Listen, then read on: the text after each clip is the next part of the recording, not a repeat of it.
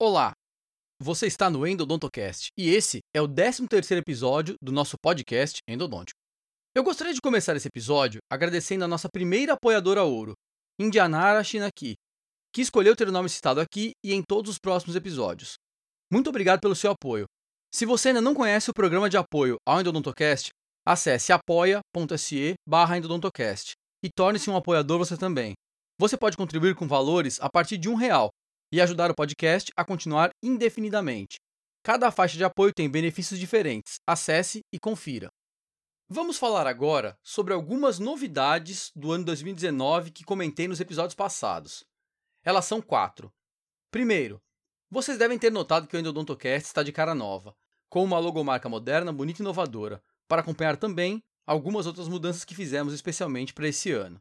Espero que vocês tenham gostado, pois ela servirá como identificador de todos os nossos projetos a partir de agora. Em segundo, seguindo essa onda de inovações, o nosso site endodontiaavançada.com também foi reformulado a partir do zero. E agora conta com mais tecnologia e informação para você acessar em qualquer dispositivo. Ainda estamos fazendo e testando alguns ajustes finais, mas ele já está no ar e online para você acessar quando quiser. Essa já é a segunda grande reformulação do site, feita para que possamos acompanhar as tendências tecnológicas atuais. Acessem e vejam as novidades. Em terceiro, a mudança mais expressiva, que foi a reforma e reestruturação de nosso ambiente clínico de trabalho. Essas melhorias ocorreram para que a partir de agora a endodontia seja executada de uma forma ainda mais evoluída e avançada em nossos pacientes, utilizando mais tecnologia com alguns equipamentos novos e exclusivos em nossa região. Você pode ver algumas fotos lá no Instagram ou Facebook, ambos estão nas notas do episódio. E por último, em quarto, outra novidade extremamente interessante, que eu nomeei de Projeto Viváqua VIP.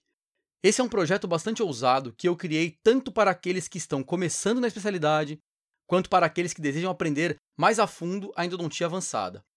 Você já pensou em ter uma experiência totalmente individualizada e personalizada, com conteúdo selecionado para aquilo que você deseja e precisa aprender? Em um ambiente totalmente preparado, recém-reformado e com todos os equipamentos possíveis à mão, com um professor particular para te ensinar e tirar todas as suas dúvidas sobre qualquer assunto relacionado à área, então, essa experiência agora é possível. Esse é o projeto Vivaco VIP, que visa entregar ao aluno VIP o conhecimento e o treinamento necessário para que você avance para a próxima fase em seus tratamentos endodônticos. Estou finalizando uma página lá no site com todos os detalhes sobre o projeto, ela estará pronta em breve. Mas para aqueles que desejarem conhecer previamente o projeto, podem entrar em contato comigo através do e-mail que está nas notas do episódio. As inscrições já estão abertas. Muito bem. Dados os devidos recados, vamos voltar ao nosso assunto principal. No episódio passado, conversamos bastante sobre irrigantes endodônticos e seu potencial antimicrobiano. Também apresentamos a literatura científica com diversos estudos em vivo mostrando que o hipoclorito de sódio e a clorexidina apresentam características bastante similares quanto à condição de substância química antimicrobiana. Seguindo agora com uma outra abordagem do mesmo assunto, eu comentei no final do episódio passado que falaríamos, neste momento, ainda sobre a ação antimicrobiana destes irrigantes, porém agora dando enfoque para a inativação de endotoxinas e atividade antibiofilme. Novamente, a literatura é recheada de artigos sobre o assunto, porém, a grande maioria desses são compostos por estudos in vitro, em modelos extremamente diferentes daqueles onde se executa o tratamento real. Devo lembrá-los que esses estudos in vitro possuem resultados bastante variados e diversos em alguns casos. E isso se dá em geral porque os modelos utilizados nestes são bastante diferentes uns dos outros e têm em comum o fato de que todos estão muito distantes da condição clínica real do tratamento. Esses modelos são diversos, como por exemplo aqueles que usam blocos de dentina cortados a partir de dentes naturais ou então placas de Petri com cultivo de biofilme bacteriano. Alguns poucos estudos evoluem este modelo para a utilização de dentes naturais íntegros, se aproximando um pouco mais do modelo real, mas ainda não simulando todas as condições do tratamento em vivo. Agora, quando analisamos os trabalhos em vivo, onde a condição é real em dentes de pacientes, os resultados podem diferir expressivamente daqueles estudos in vitro. Por isso, não é prudente utilizar estudos in vitro para basear a mudança de protocolos clínicos, pois esses não apresentam as mesmas condições de tratamento endodôntico em pacientes.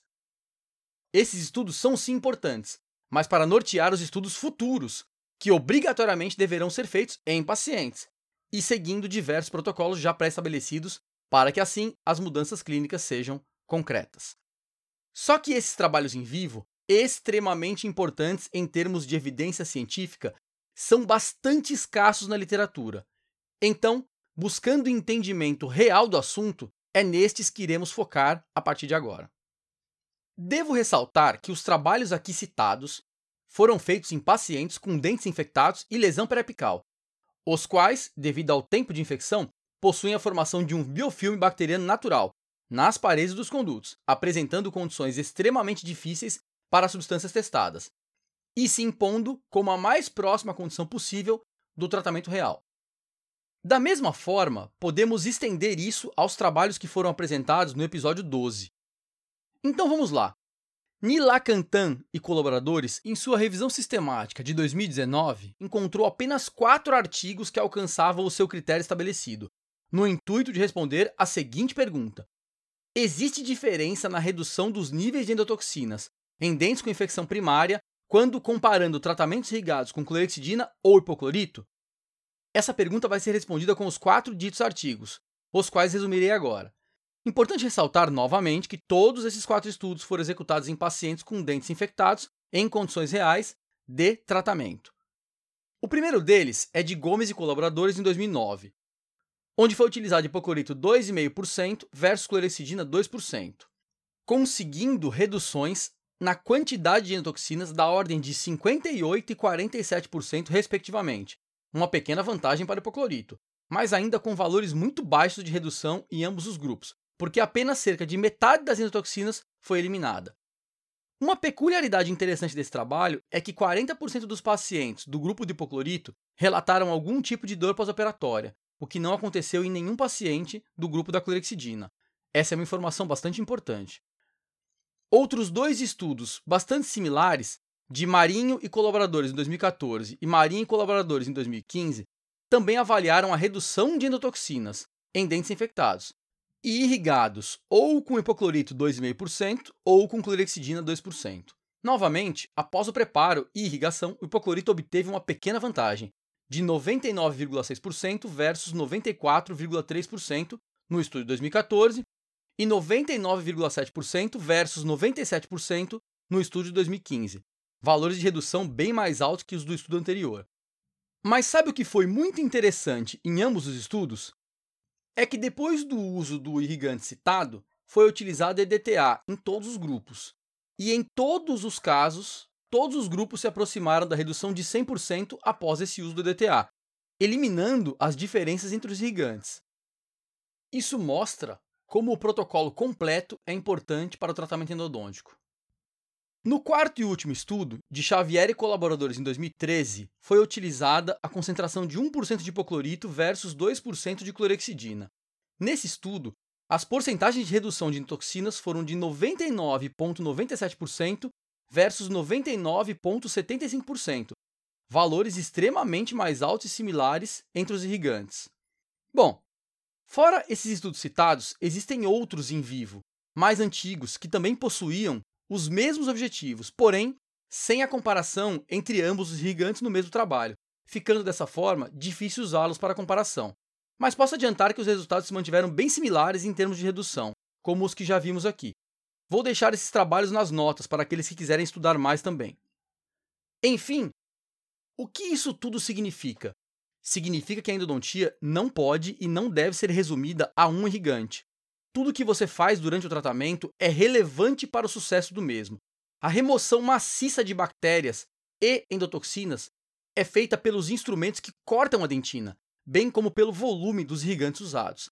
A ação química destes é difícil de controlar. Não temos como saber durante o tratamento o que os irrigantes estão alcançando em nível de desinfecção e inativação das toxinas. Mas vocês podem se perguntar: por que os estudos in vitro apresentam resultados tão diferentes dos in vivo? Isso ocorre porque a maioria deles não passa pelo protocolo endodôntico convencional, com instrumentação e irrigação por seringas, agulhas e agitação. Eles passam apenas pela irrigação de sítios preparados, como já citei anteriormente. Nesses casos, apenas o irrigante apresenta ação. Não existem limas ou brocas cortando a dentina. E também nesses casos, como o hipoclorito tem ação cáustica, ele permite um efeito mais agressivo, Porém, é isso que o torna tóxico aos tecidos periapicais também. Agora, pensem comigo. Se o tratamento real nos pacientes não é assim, apenas com ação química, qual é a importância dessa diferença se, quando o tratamento é feito por completo, com instrumentação, os irrigantes chegam a se assemelhar em resultados? Pois é, esse é o ponto. Isoladamente, os irrigantes têm efeito muito pequeno e variável, mas quando combinados com instrumentação, existe um sinergismo de efeitos positivos. A instrumentação auxilia a irrigação e, ao mesmo tempo, a irrigação auxilia a instrumentação. Por isso é que não podemos basear os protocolos da endodontia por estudos tão diferentes do tratamento real. A validade destes é muito controversa para ser transferida diretamente para a clínica. Mas é isso que tem sido feito na maioria dos casos. Voltaremos também a falar mais sobre isso no futuro. Então, independente do irrigante que você escolher, é importante saber aplicá-lo, bem como entender seus prós e contras. Uma das preocupações mais importantes é a respeito das concentrações usadas, como por exemplo no caso do hipoclorito. Por ser muito volátil, sabemos que a variação de sua concentração é muito grande, dependendo do local de aquisição, e que essa concentração pode estar bem abaixo daquela citada no rótulo, gerando resultados químicos bem piores do que esperado. Poucas pessoas se preocupam com o local de aquisição e o posterior armazenamento deste. Poucas pessoas se dão ao trabalho de aferir a concentração da substância antes de usar, sendo que o ideal é encomendá-lo em farmácias de manipulação e em pequenas quantidades que possam ser usados em poucos dias ou poucas semanas, mantendo-o armazenado em lugar refrigerado quando não estiver em uso. Isso garantiria uma proximidade maior com esses efeitos vistos nos estudos. A aplicação deste na região periapical também precisa ser bastante cuidadosa para evitar o extravasamento e possíveis complicações do tratamento. Já a clorexidina não possui essas desvantagens, pois não apresenta degradação rápida de sua molécula e é biocompatível. Basta guardá-la em geladeira e a duração ultrapassará seis meses. Em uma revisão sobre a eficácia antimicrobiana da clorexidina, no ano de 2014, Mohammad e colaboradores pesquisaram quase 70 artigos. Eu vou reproduzir aqui as suas palavras finais. Abre aspas. O principal desafio que previne a clorexidina de ser usada como irrigante de rotina em endodontia é a sua falta de capacidade de dissolução tecidual. Porém, a substantividade é a sua maior vantagem, e isso a torna o irrigante ideal para o uso ao final do preparo. Fecha aspas. Bom, como sabemos que a dissolução tecidual no interior dos condutos de dentes naturais é extremamente difícil de ser reproduzida, mesmo pelo hipoclorito em altas concentrações, a frase anterior se mostra bastante interessante em ser compreendida. Bom, só que isso daí é assunto para um outro episódio. No futuro falaremos do efeito de dissolução tecidual dos irrigantes. Também em episódios futuros, ainda voltaremos a abordar a capacidade antimicrobiana das substâncias irrigadoras, associadas agora a outros fatores, como volume, profundidade de aplicação e agitação destas. Gostaria de destacar por último que ainda temos vagas em um de nossos cursos de especialização na FAMetro, que se iniciou recentemente. O link com todas as informações está aqui nas notas. O projeto Vivaco VIP já está em andamento. Entre em contato comigo e conheça o curso que pode mudar a sua endodontia. Os endereços de e-mail estão aqui, você já sabe onde. Não se esqueçam de me adicionar nas redes sociais e deixar a sua avaliação deste podcast lá na iTunes Store ou no seu aplicativo preferido. Ficarei extremamente agradecido. Estamos a apenas algumas horas de chegarmos a mil ouvintes. E por isso eu gostaria de agradecer muito a todos vocês. De coração, muito obrigado. E assim, vamos finalizando mais uma vez, desejando a todos uma boa reflexão sobre a escolha da substância química auxiliar. Um grande abraço e até o próximo episódio.